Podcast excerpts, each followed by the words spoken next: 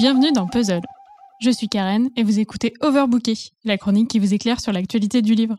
Alors que je regardais les infos, qui parlaient un petit peu du meurtre de George Floyd et pas du tout des violences policières et du racisme en France, mon ami Michel se demandait Mais comment on peut faire pour que le monde soit moins raciste?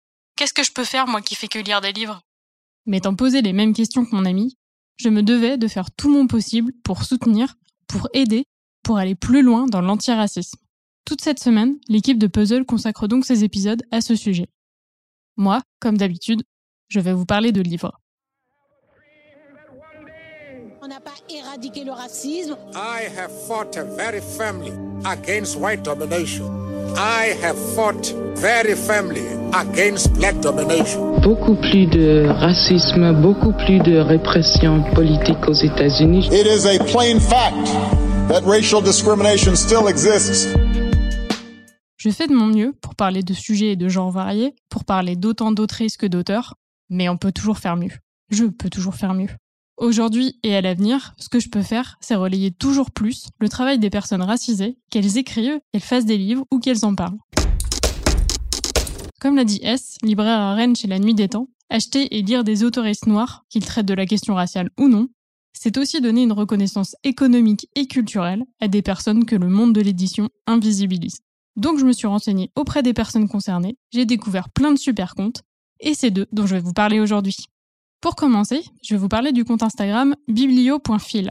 J'ai découvert Lydiane parce qu'elle a fait une vidéo sur Instagram pour recommander plusieurs œuvres sur le racisme et les violences policières. Comme elle le dit, un des moyens d'éveiller les consciences, d'éduquer et d'informer les gens, c'est la littérature. Elle y recommande notamment The Hate You Give d'Angie Thomas, un roman très fort et très à propos en ce moment, dans lequel Star, une adolescente noire, assiste au meurtre de son meilleur ami, tué sans raison par un policier. C'est vraiment un récit très dur, mais évidemment très important et aujourd'hui culte. Pour en revenir à Lydiane, depuis bientôt 5 ans, elle s'est lancée sur Bookstagram, la communauté littéraire sur Instagram, où elle partage toutes ses lectures, des romans principalement, pour la plupart engagés et écrits par des femmes. Elle a également lancé le challenge Un mois une autrice en 2019.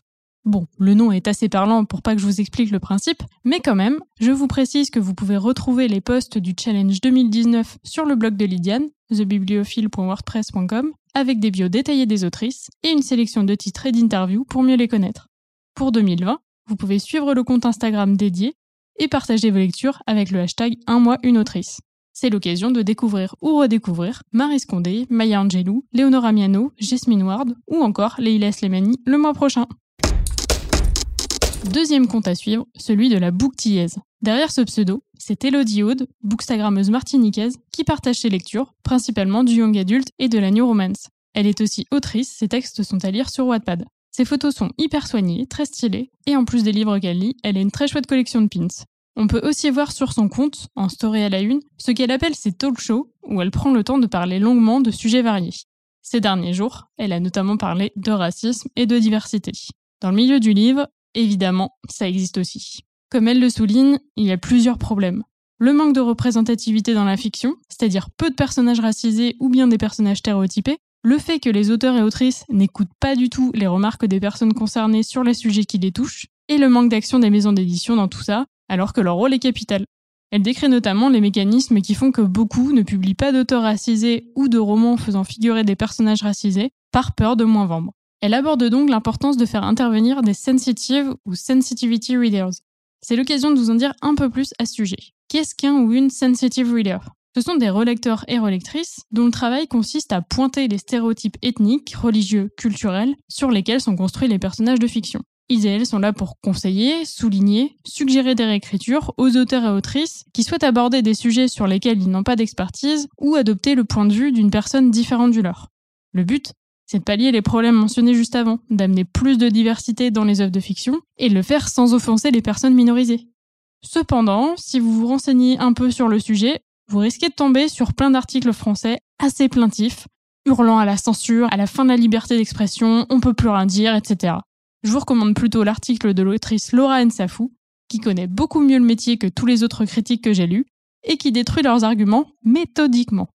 Et donc, je le répète, pour en savoir plus sur la diversité et la représentativité dans l'édition, allez lire les stories et regarder les vidéos de la bouctillaise parce qu'il est temps que l'édition prenne aussi ses responsabilités sur ce sujet. Pour la dernière reco de cette chronique, et j'espère que Mary, ma collègue du mercredi, ne m'en voudra pas, je vais vous parler d'un podcast. Ça s'appelle Aquabook et ça parle de littérature africaine dans toute sa diversité. De l'Afrique aux Antilles en passant par la Caraïbe, sans oublier les diasporas, comme l'annonce Jay, la créatrice du podcast. Elle est aussi bookstagrammeuse depuis plusieurs années sur son compte Jay from the Book et elle a lancé l'émission en mars. Chaque épisode se déroule en deux parties. Une première pour parler du parcours de lecteur de l'invité, comment il ou elle choisit ses livres, ses genres préférés, son intérêt pour la littérature afro, ses initiatives liées au livre, et une deuxième pour parler plus en détail d'un livre choisi par l'invité. Chaque épisode aborde des sujets très variés, comme l'accès aux livres dans certains pays, l'intérêt de lire des autrices et auteurs de partout dans le monde, mais aussi la confiance en soi, la spiritualité ou la douleur. Et bien sûr, c'est l'occasion de gonfler sa pile à lire. La célèbre Chimamanda Ngozi Adichie, écrivaine nigériane, est citée dans plusieurs épisodes, tout comme Toni Morrison, Lorraine Safou ou Alain Mabankou. Tous les romans cités sont soigneusement listés dans la description des épisodes, c'est très pratique. Moi, je retiens Règle douloureuse, le roman de la sud-africaine Kopano qui parle, comme son titre l'indique, de règles, un autre sujet qui m'intéresse beaucoup. À ce jour, 8 épisodes sont sortis, chacun dure une petite heure, c'est des interviews détendues, très bien menées. Et puis, si vous n'êtes pas trop branché podcast, vous pouvez retrouver toutes les recos des invités sur le compte Instagram du podcast, dont je vous redonne le nom, Aquabook, comme d'habitude, tous les liens vers les comptes et articles cités sont dans la description de l'épisode. Je vous invite à aller voir tout ça, à aller suivre ces personnes et à lire et écouter ce qu'elles disent. Mais en plus, vous trouverez quelques liens vers des compilations de ressources pour s'auto-éduquer et vers des cagnottes en soutien aux familles ayant porté plainte contre la police et aux associations contre les violences policières. L'argent, malheureusement, c'est important et nécessaire, alors si vous le pouvez, n'hésitez pas à lâcher quelques euros. Si vous ne pouvez pas donner directement, il y a aussi des vidéos à streamer dont les revenus publicitaires sont reversés au collectif Black Lives Matter. Sur ce, je vous laisse, Michel et moi, on va manifester. Demain, vous retrouverez Mary, qui vous parlera d'un podcast percutant sur le racisme au sein de la police. Et moi, je vous dis à la semaine prochaine.